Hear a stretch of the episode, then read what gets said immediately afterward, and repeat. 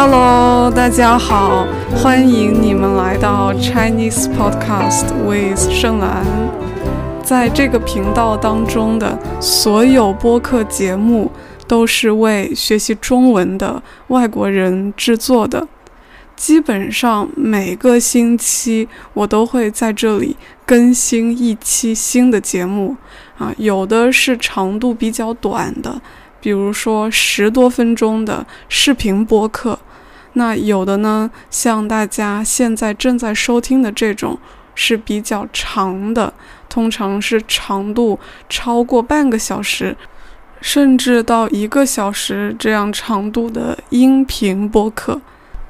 最近我给大家更新的很多都是一些长度在十分钟左右这种比较短的内容。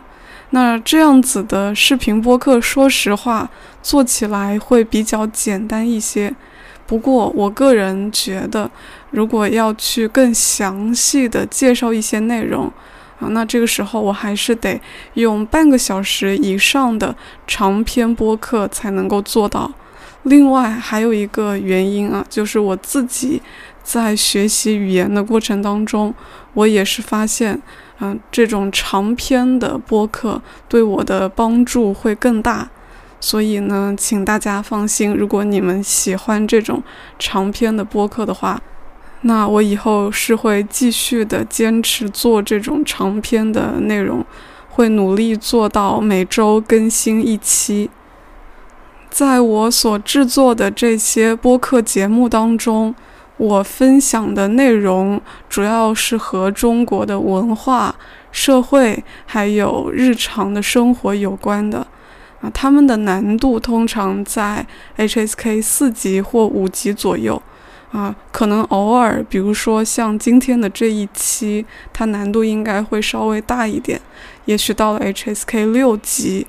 啊，那如果大家的中文水平达到了 HSK 四级或者说五级的水平，那么我相信你们在不看文字稿、不看字幕的情况下，应该也可以比较轻松的听懂我想要说的内容。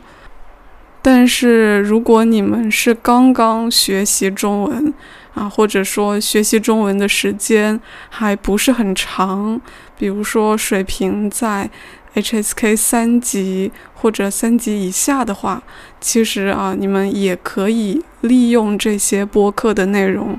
来学习中文。那我的建议就是，大家可以打开字幕，啊，一边读这个字幕一边听。遇到不认识的单词，可以自己去查一下它们的意思是什么。另外就是啊，每一期的播客节目，大家这些嗯文字稿的链接都可以在下面的节目详情当中找到。那么在加入我的 Patreon 会员之后，你们可以获得所有的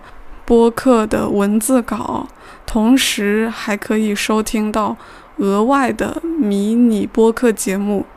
啊，目前为止呢，我已经在 Patreon 上面发布了差不多一百五十期迷你播客。大家感兴趣的话，欢迎大家在下面找到这个链接，去了解更多的信息。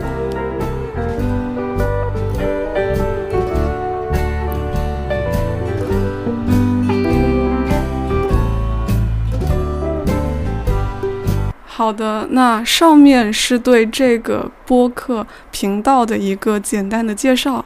我们暂时先说到这儿。接下来就让我们正式的进入这期播客节目的主题。在今天这期播客当中呢，我们的主角是一家中国的公司，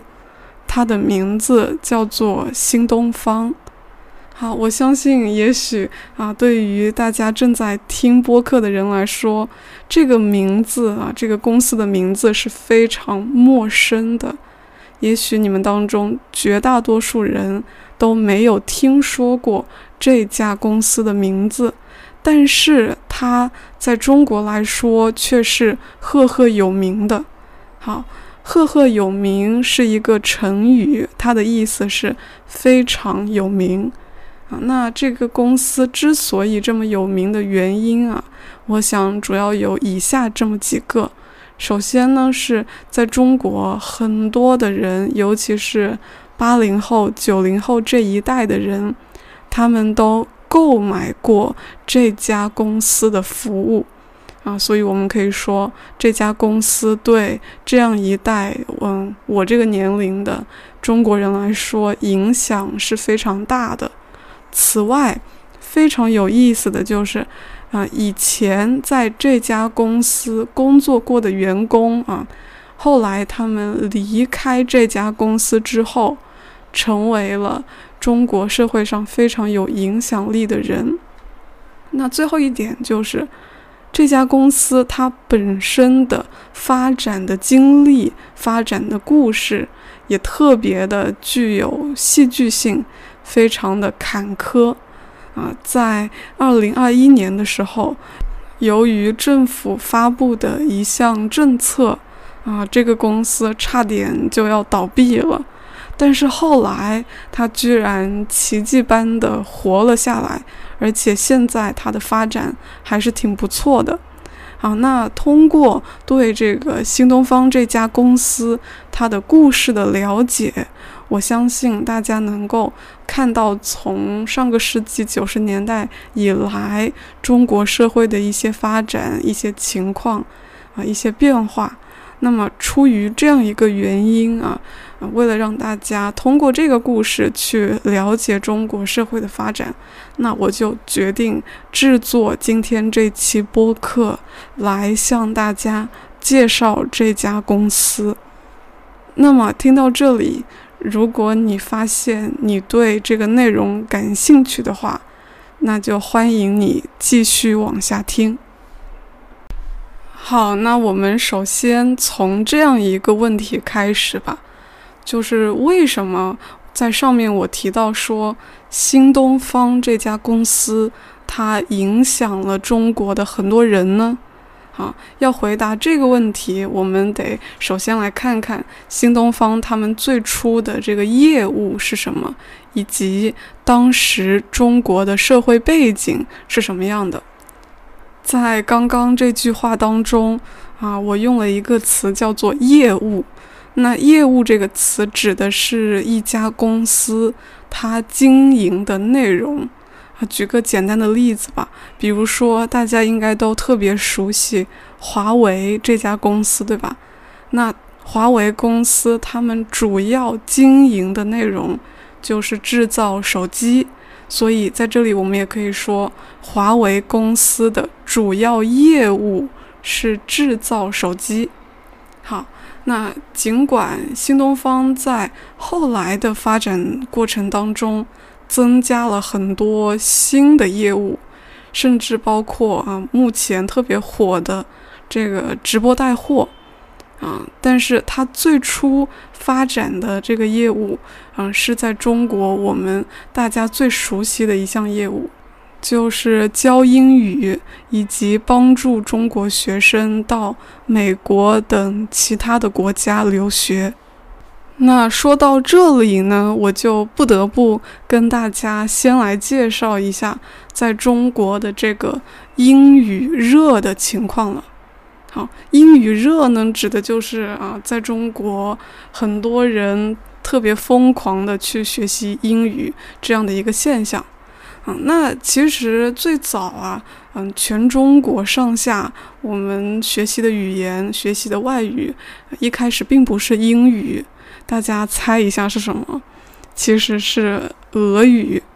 那比如说，如果你们今天对吧来到中国，也许你们会发现这样一件特别有趣的事儿，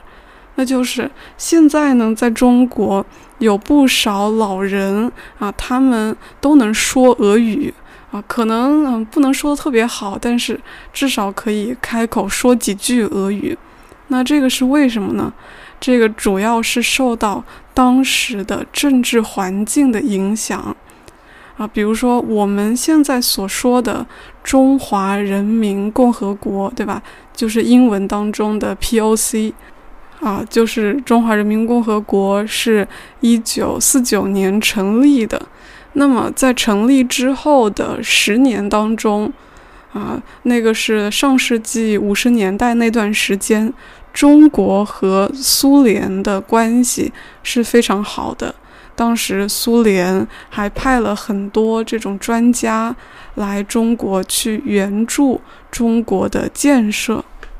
简单来说，就是帮助中国去，比如说建一些工厂啊，等等等等，建一些房子啊，等等等等。那么，为了能够跟这些来自苏联的专家进行沟通啊，能够和他们说话，那么当时啊，在中国，我们就对会俄语的人才的需求很大，也就是我们特别需要。啊，会说俄语的人，于是呢，当时就有特别多的人啊学习俄语。那我们可以说，在那个时候，在五十年代的中国，出现了俄语热的情况。不过，到了六十年代之后，中国和苏联的关系很快就变差了。啊，两个国家的关系一直到。八十年代，也就是一九八零年，呃，那个年代才慢慢的恢复正常。到了九十年代的时候，学习俄语的人就已经没有那么多了。那个时候，大家都开始学习英语，也就是在这个一九九零年左右的时间，啊，在中国，俄语热变成了英语热。那么，关于我们这里提到的英语热这样一个现象，其实我可以给大家举很多的例子来帮助大家理解啊。比如说，在一九九四年啊，中国有一部非常火、非常受欢迎的电视剧啊，在中文里，我们把这样特别受欢迎啊、特别火的电视剧叫做热播剧。那么这部热播剧，它的名字呢叫做《北京人在纽约》。这部电视剧它讲的是几个北京人去纽约奋斗、工作、打拼啊，特别艰难的生存的一个故事。那当时这部剧到底有多受欢迎呢？啊，也就是当它啊最热的时候。最热播的时候，它的收视率达到了百分之六十一。好，在这里我得跟大家解释一下，“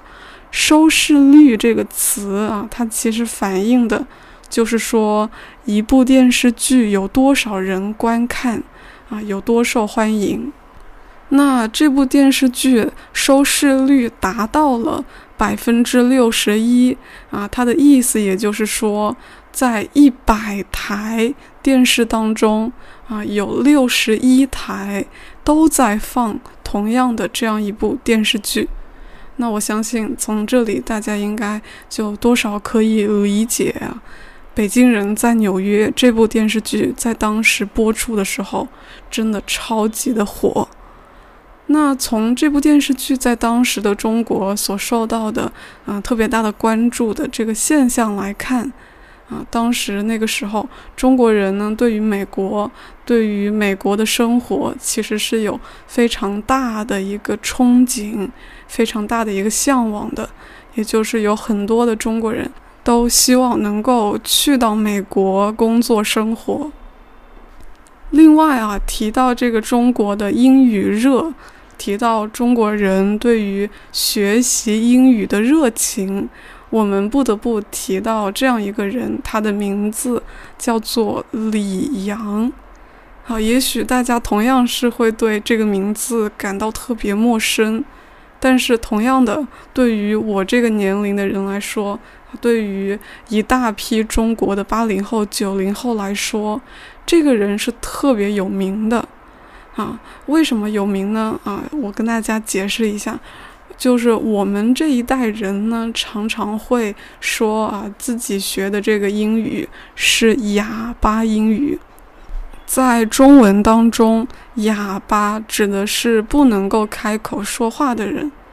那我们之所以把自己的英语叫做哑巴英语，是因为在学校的时候，啊，这个英语的教育更多的注重提高我们阅读英语的能力，而平时我们可能很少会有说英语的机会，所以导致的这个结果就是很多的学生，他们也许可以在某个考试当中。取得一个非常高的分数，但是他们并没有办法去真正开口说英语。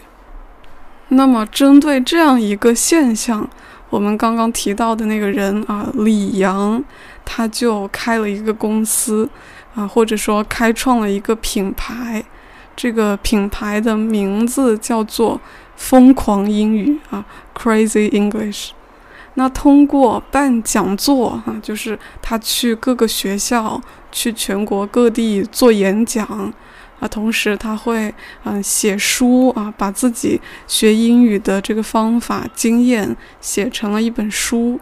啊，同时还办一些夏令营啊，比如说七天的时间啊，把一些小孩子聚在一起，然后培训他们说英文。锻炼大家的英语口语，那他通过这样的方式去鼓励中国的学生开口说英语。那么当时在中国呢，大街小巷到处都有和嗯疯狂英语有关的这个广告。由此我们其实可以看出，那个时候中国社会上对于学习英语是有非常大的热情的。好，那我们上面讲的呢，其实都是这个英语热的现象，对吧？啊，就是上个世纪九十年代开始，在中国，大家对于学英语这件事情究竟有多么的疯狂啊？那听到这里，也许大家会开始好奇，为什么在那样一个时代当中，在中国？会出现这样的现象呢？为什么大家突然就开始疯狂的、狂热的学习英文了呢？下面我们就来具体的分析一下这个原因。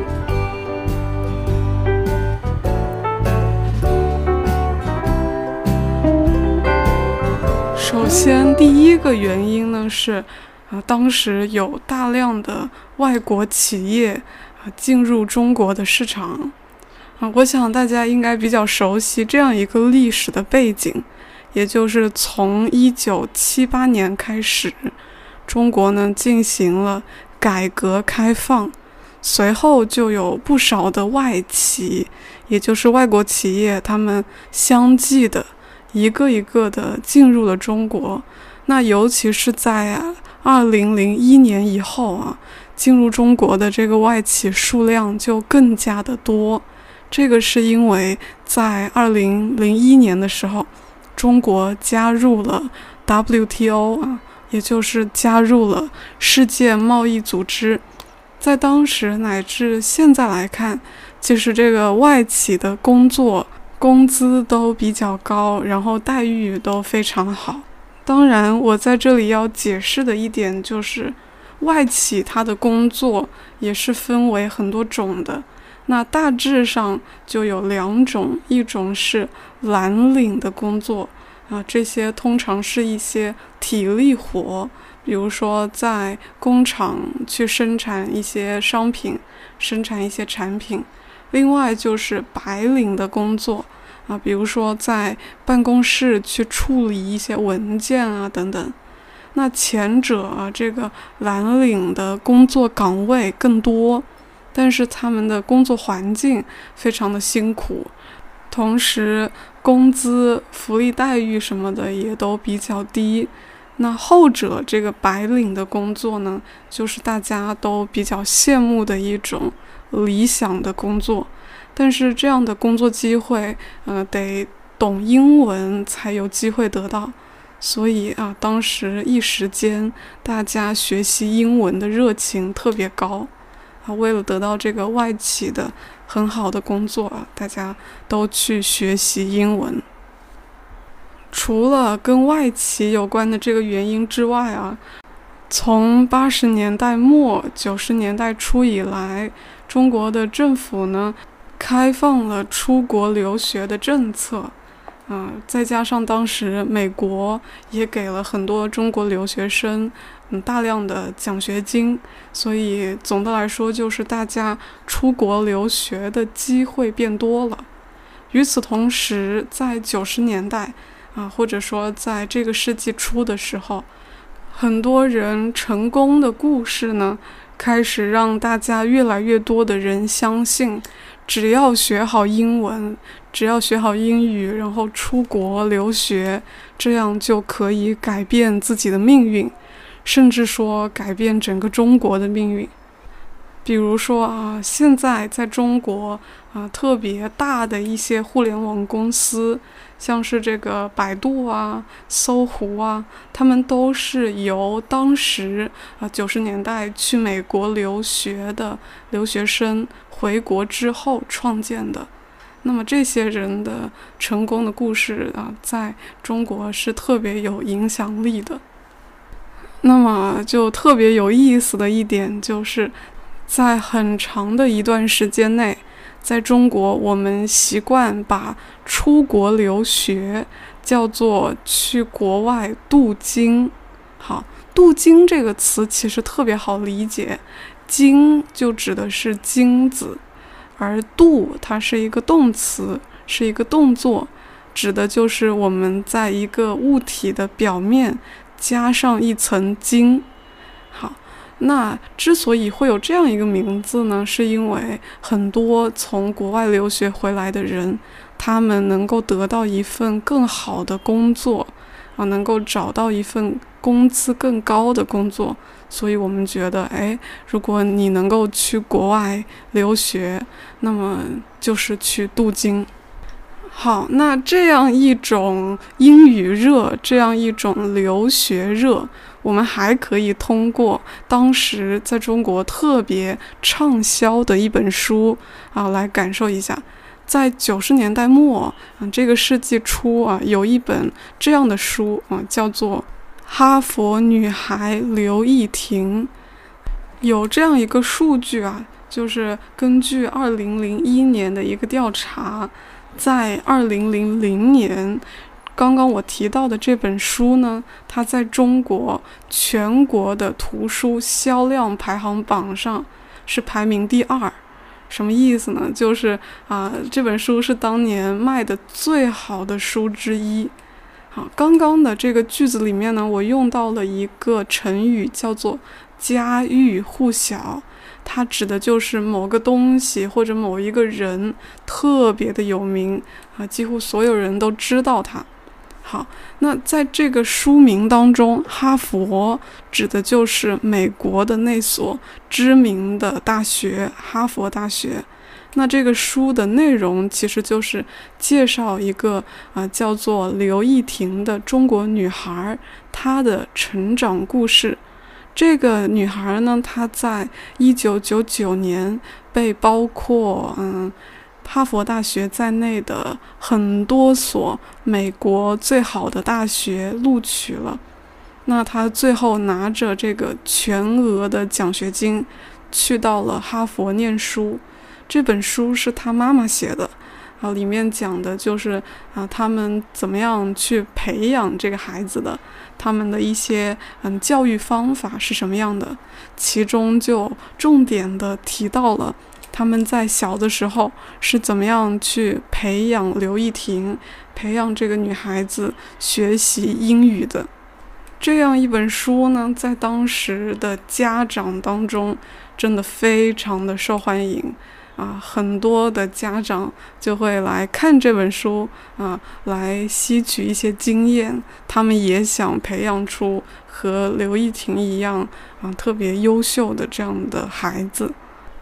那么，通过啊这本书，它在中国当时畅销的这样一个情况，我们可以看到，这个学习英语，然后去美国的名校留学，在当时的九十年代啊世纪初的中国来说，它慢慢的成为了很多家长啊，慢慢的成为了越来越多的家长孩子的梦想。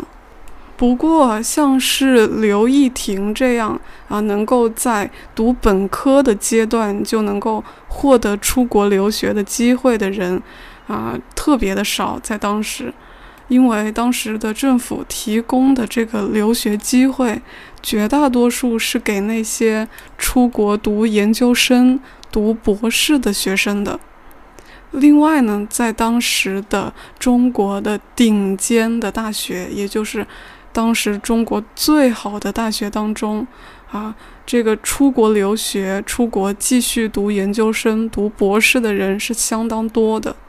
甚至我们可以说啊，如果一个从清华大学或者北京大学毕业的学生啊，他之后没有出国啊，没有去国外上大学去读研，而是留在了国内工作的话，那这个。在那个时候会被看作，会被认为是一个特别失败的事情。好，那我们接下来要讲的这个故事当中的主人公啊，当中的主角俞敏洪，他就有这样子失败的经历。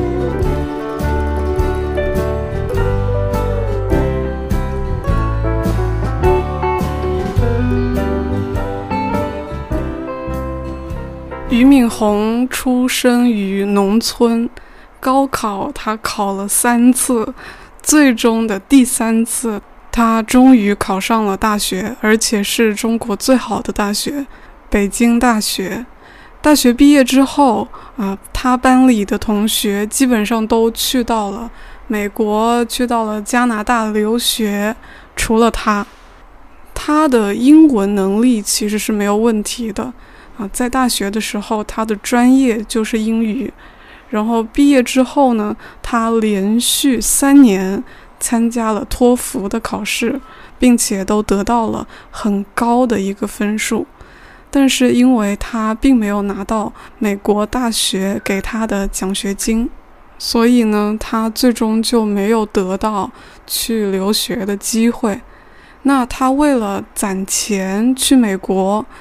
就开始办培训班，教中国人学习英语，同时啊，帮助中国的学生办理这些出国留学的手续。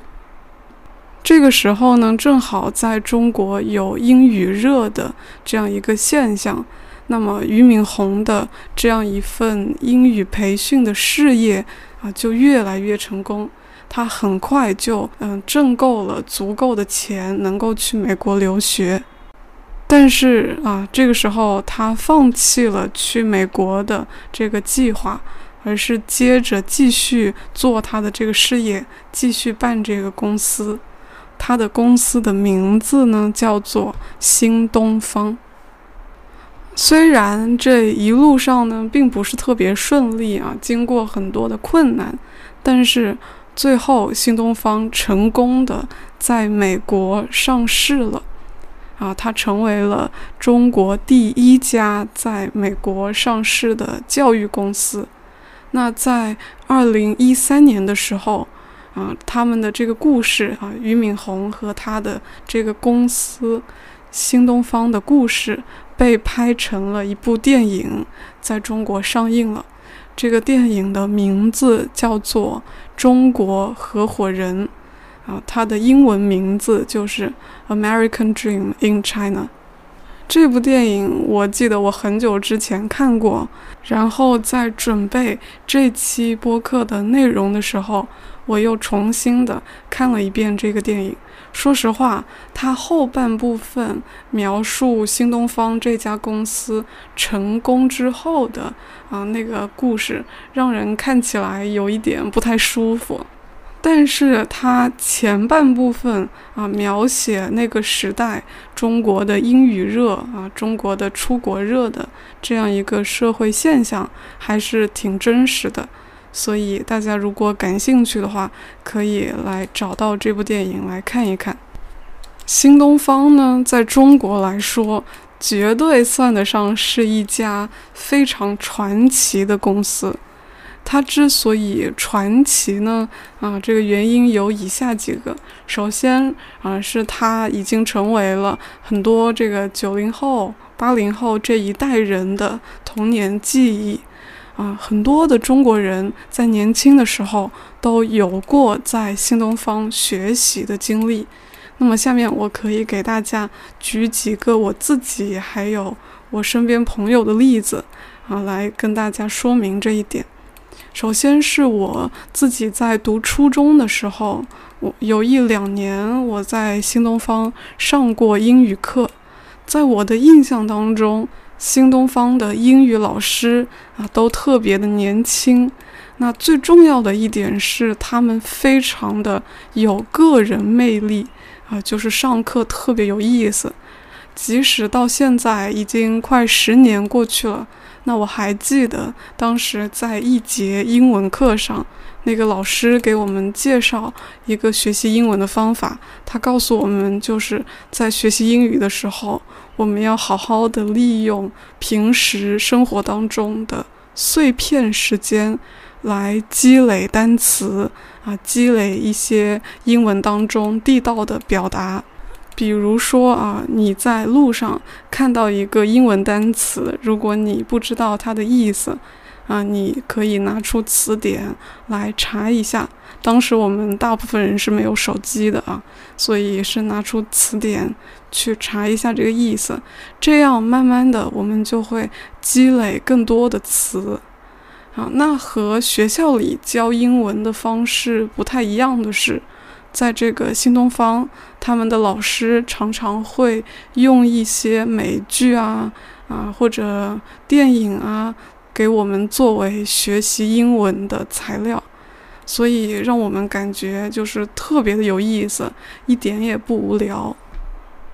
那么，除了教英文的这个业务之外，新东方还有一个非常重要的业务，也就是。负责帮助一些中国学生出国留学，啊，于是这里有一个特别有意思的事情，大家还记得吗？就是这个新东方的创始人，他的 CEO 啊，俞敏洪，最初他为什么会去教英文呢？为什么会去办新东方这家公司呢？啊，当时是因为他并没有得到出国留学的机会。但是现在啊，后来他的公司，也就是新东方，帮助了成千上万的啊，可以说是千万的中国学生申请到了国外的大学啊。就这个公司帮助很多的学生去国外留学。那比如说我高中时期的好朋友，他后来去了日本读大学。那他也是选择了这个新东方作为中介，帮助他啊到日本去的。好，那新东方它的传奇之处，除了在于它对数以千万计的中国人产生了很多影响之外，还有一个特别有意思的一点，就是许多曾经在新东方工作过的人。他们后来辞职，然后自己创业，自己办公司，嗯，最终成为了中国社会当中特别有影响力的名人。他们当中有一些人啊，曾经在新东方是老师啊，那他们上课的风格特别的幽默，特别风趣，受到了很多学生的喜欢。于是他们就自己出来，自己办学校，啊，另外还有的老师就转行，做了投资啊什么的，嗯，做了一些其他的工作。在这些人当中啊，有一个是我觉得最有意思的啊，这个人他的名字叫做罗永浩，啊，罗永浩曾经是新东方的一名英语老师。啊，他在教课的时候，经常会说一些特别幽默的笑话，或者一些特别幽默的事情，来吸引学生的注意力。于是他受到了很多学生的喜欢。那他的一些学生呢，就把他在上课的时候讲的一些笑话，讲的一些啊特别搞笑的东西记录了下来，然后发在了网上。啊，就通过这样的方式，罗永浩成为了啊最早在中国的网红之一。那他本来啊，他通过这个方式变得有名之后，他可以继续靠着自己的这种幽默，靠着自己的人格魅力啊，能够赚很多钱啊，能够过上一种相当有钱、相当富裕的生活。但是这个似乎并不是他想要的，啊，于是他就进行了很多的创业，比如说他开英语学校，甚至说他后来还开了那个科技公司，他开这个科技公司来制造一些手机，他开创的这个手机品牌呢叫做锤子手机。啊，不过可惜的是，这个手机品牌并不是特别成功，最后他亏了几个亿，但是他并没有放弃啊，最后他选择做直播带货，把这个创业亏损的钱用直播带货的方式给挣回来，啊，然后啊把这个钱还掉，再继续创业，啊。就这样呢，他在三年的这个时间之内，就通过直播带货挣了六亿人民币啊，最后还掉了啊。现在他又开始了他新的创业的项目。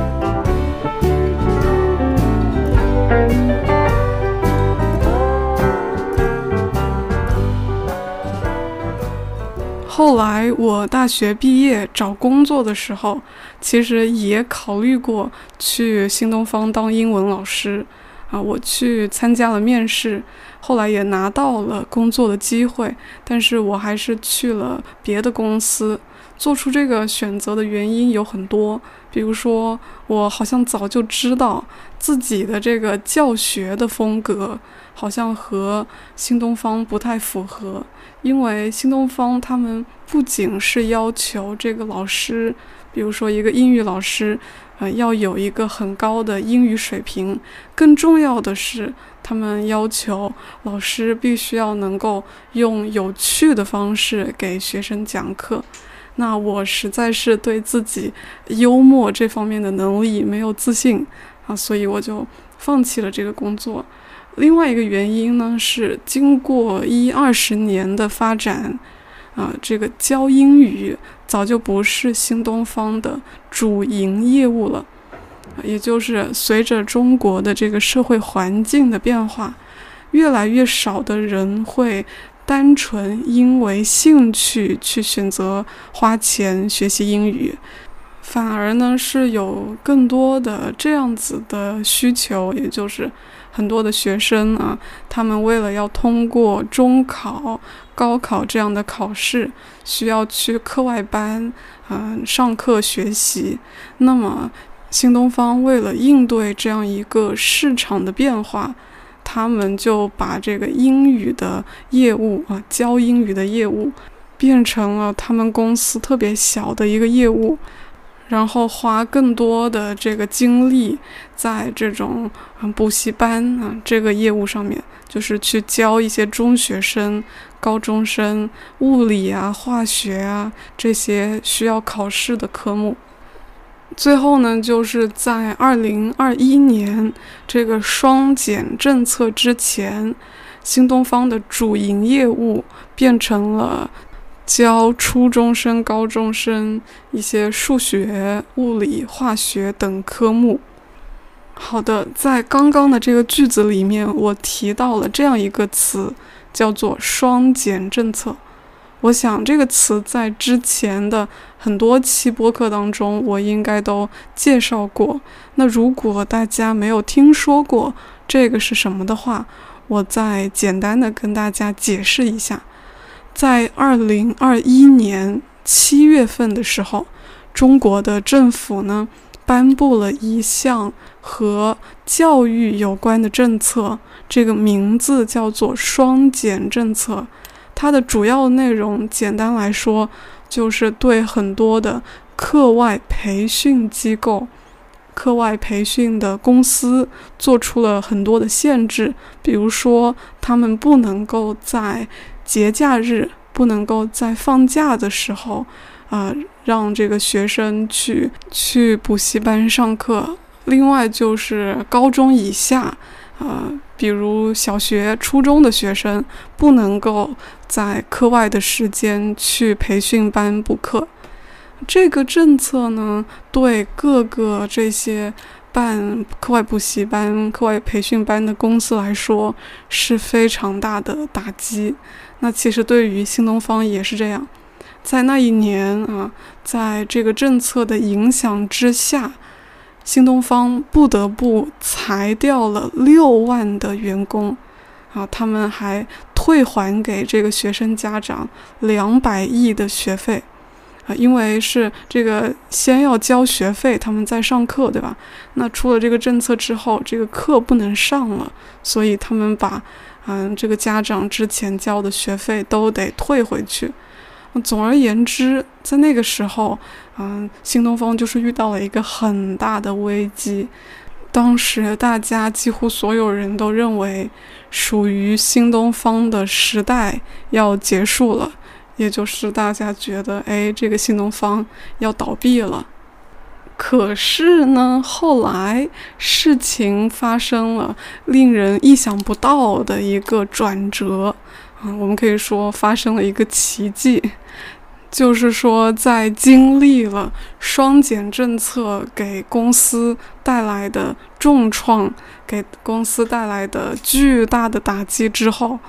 在二零二二年的十二月，也就是双减政策发布一年半以后，啊，新东方他们开启了一项新的业务，就是直播带货。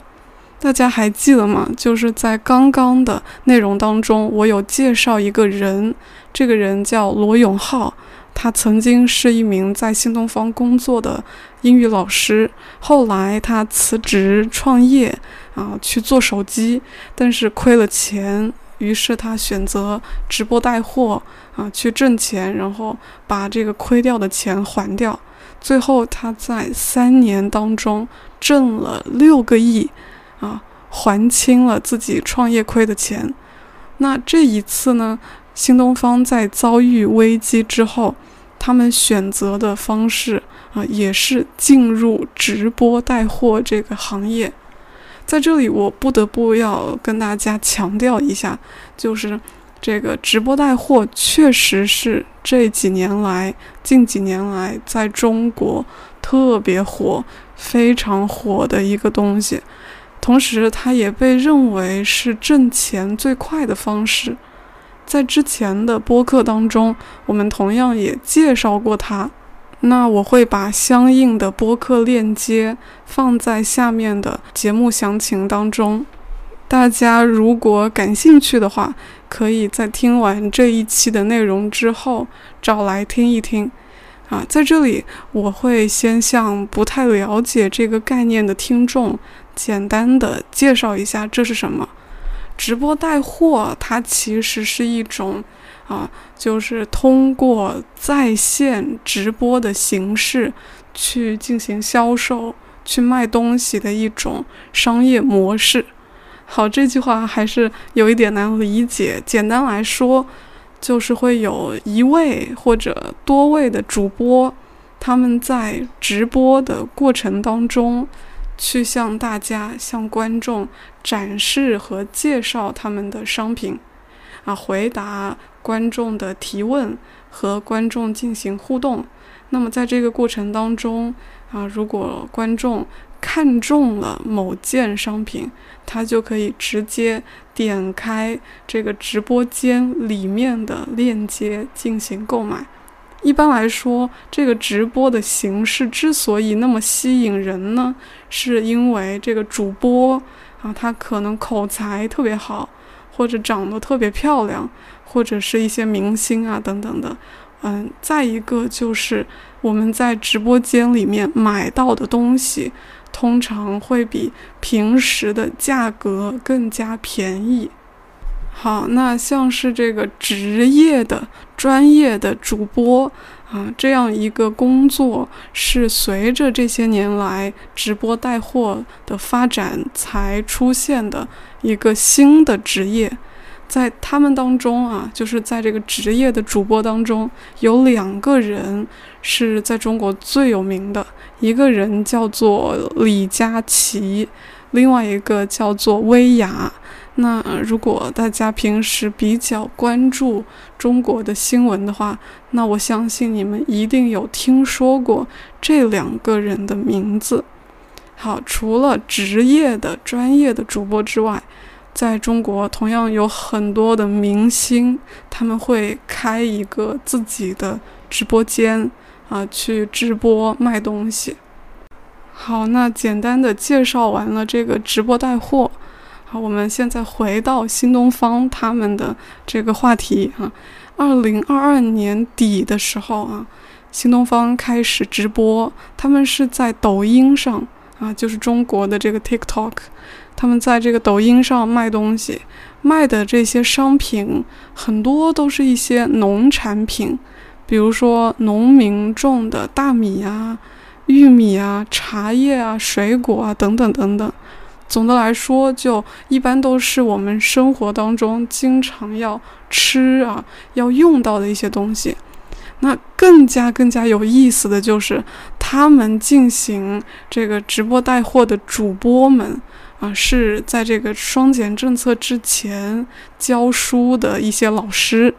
啊，就是这些老师，他们以前是教英文啊，现在就开始来这个直播间卖东西。那嗯，在这里我们要提到，就是上面嗯，之前我也有说过，在新东方的这些老师，他们有一个共同点，这个共同点就是，通常来说，他们具有非常强的一个人格魅力啊，他们上课特别有意思，说话特别有趣，特别能够吸引学生。那正好在直播带货的过程当中，他们就充分的发挥了自己的这样一个优势，啊，他们一边在宣传自己要卖的东西，一边呢跟大家介绍相关的知识，啊，然后还教大家，嗯，比如说跟这个产品有关的相关的英文怎么说。我记得就是他们有一次。在卖一个牛排的时候啊，他们就教大家各种牛排，然后牛排相关的单词，嗯，英文要怎么说？那么就这样呢，从第一次直播开始到半年以后啊，他们的粉丝就蹭蹭蹭的往上涨啊，意思就是特别迅速的往上涨。就已经超过了两千万，现在应该更多，应该是嗯四千万可能都有了，啊，那他们累计也卖出了四十八亿的商品啊，在半年之内卖出了四十八亿的这样一个销售额，啊，整个的盈利啊，就是他们赚的钱超过了六亿人民币，于是。一时间，这个新东方又成了大家特别热烈讨论的一个话题。